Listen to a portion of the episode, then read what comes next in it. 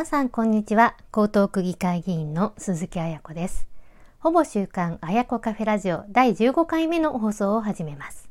この番組では江東区で起こっているまちづくりの話題区議会議員の日常などをお届けしていきます。前回の彩子カフェラジオでパーソナルスタイリストの資格を取ったというお話をしましたところ前向きな反応をいただきました。ありがとうございます。まあ、どうしても硬い話になりがちなので、ファッションのお話、聞いていただきやすかったのかなと思いました。リスナーの方からもこんなご意見いただいて嬉しかったのでご紹介します。まあ、議員さんで、たとえハイブランドであったとしても、自分をよく知り、トレンドを抑えていて、TPO をわきまえていらっしゃる方は、なかなかお見受けしませんので、綾子さんは唯一希少な存在かと思います。議員さんとしての立場からファッションの実用性みたいなものを感じて面白かったです。まあ、この他ですね、直接お声掛けいただいたりとか、まあ、わざわざお電話してくださった方なんかもいまして、本当に嬉しかったです。ありがとうございます。まあ、先日、あの、私と同じ早稲田大学の大学院で、まあ、公共経営を学んでいた後輩で、まあ、東京都庁を退職して、今は独立してパーソナルスタイリストとして活躍をしている古橋香織さんと久しぶりにお会いしました。古橋さんは元公務員のイメージコンサルタントということで、おしゃれが苦手な公務員の方への着こなしですとか、まあ、政治家向けのファッションアドバイス、まあ、コンサルティングなども行っているあの先駆者でもあります。で都庁にあのお勤めだった時には、まあ、議会事務局という、まあ、議員に接する職場で働いていた時に、まあ、議員からもファッションに関する相談なども受けていたこともあるということです。であの彼女私よりも一回り年齢若いんですけれども、まあ、女性起業家として本当に前向きに頑張ってます。まあ、その彼女と、まあ、議員とファッションの重要性なかなか理解されづらいんだけれども本当に大事だよねということで、まあ、意気投合しました本当に嬉しい瞬間でした。で私は区議会議員になる前には NTT ドコモで働く、まあ、会社員だったんですけれども、まあ、一般の会社員の場合には、まあ、TPO とか、まあ、会社の社風に、まあ、ある程度気を使う必要はあるんですけれども、まあ、自分の好きなテイストとか、まあ、ブランドの服ばっかり着てたとしてもあまり、まあ、違和感はないという感じでした。まあ、それに対して議員はその TPO に合った服とか、まあ、お会いする方に配慮したお洋服など、まあ、その場のシチュエーションとか、まあ、相手に合わせてどう見せたいかという要素が強いのが特徴だと思います。でパーソナルスタイリストの勉強をすることでその TPO に合った、まあ、自分に似合う着こなしとか、まあ、相手に合わせて自分も心地よく思える着こなしなどについてもいろいろ考えることができるようになりました。まあ、議員というあの職業にとらわれず、まあ、いろんな立場のリスナーの皆さんにも参考になるような、まあ、興味を持っていただけるようなお話なんかも今後発信をしていきたいと思います。まあ、政治家とファッションの話はあの人前でなかなか発信しづらかったので本当に前向きな反応をいただいた皆さんのおかげで私も勇気を持つことができました。まあ、本当にありがとうございました。さて、7月25日に区政報告座談会第135回あやこカフェオンラインで開催しました。1時間半のあやこカフェの内容を、まあ、ダイジェストで凝縮してお話ししたいと思います。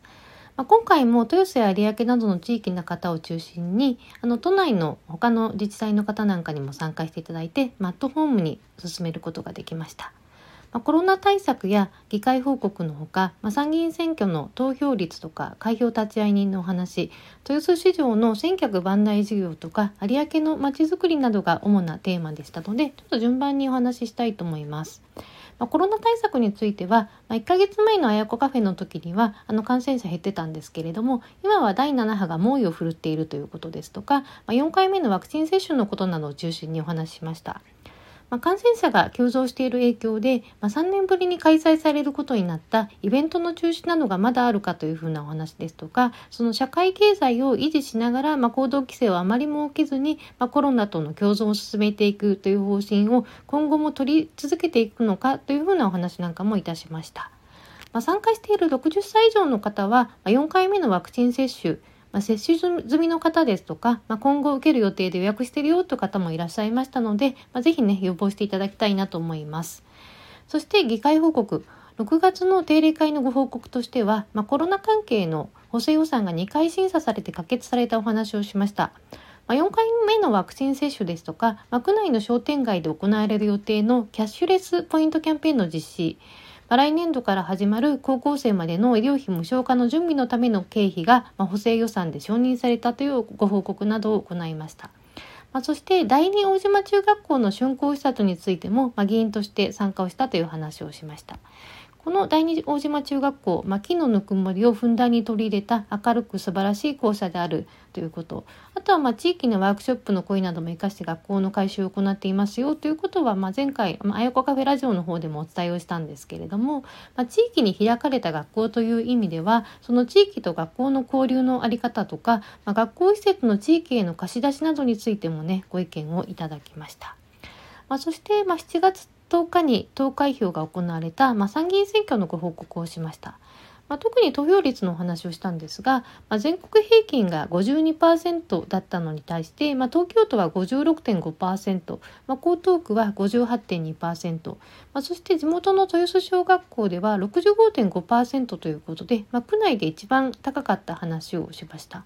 まあ、そしてね低い時は、まあ、投票率が20%台だったその有明地区の投票率というのも上がってきて、まあ、54.9% 3%だったということをお話ししまして、まあ、すごくね反響をいただきました。まあ、開票立ち会い人の経験から、まあ、実際にあった無効票の話とか、まあ、参議院選挙衆議院選挙それぞれ、まあ、投票用紙の正しい書き方についてはあの知られてなくて無効になることも多いので、まあ、しっかり周知する必要があるよっていうふうなお話なんかもしました。この他ですね、あの地域のまちづくりの話題として、まあ、豊洲と有明の話をしました。でまずは豊洲市場とその周辺のにぎわいづくりのお話では、まあ、千客万代事業として、まあ、現在建設中のその千客万代施設は、まあ、来年令和5年の9月の竣工で進んでいるというお話。まあ、そして暫定のにぎわい施設としてあの作られて今稼働している江戸前城下町については、まあ、千客万代施設のオープンまでは営業する方向で進んでいるお話をしました。まあ、そしてその豊洲市場の周辺も含めたにぎわいということであの、まあ、新しくオープンした道のテラスを活用したイベントとか、まあ、豊洲ならではのにぎわいづくりを進めていることなんかもお話ししてご意見をいただきました。まあ、そしてね有明のまちづくりについてもねお話しさせていただきました。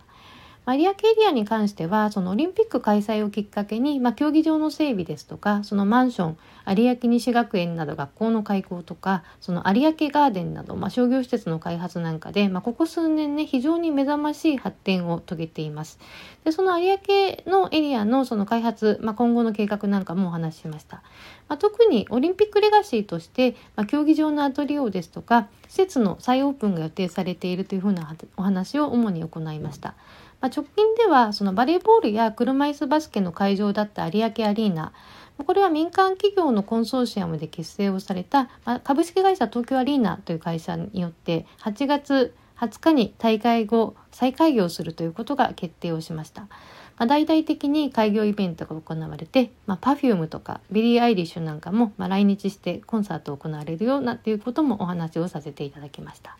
まあ、そして最後にあの参加者の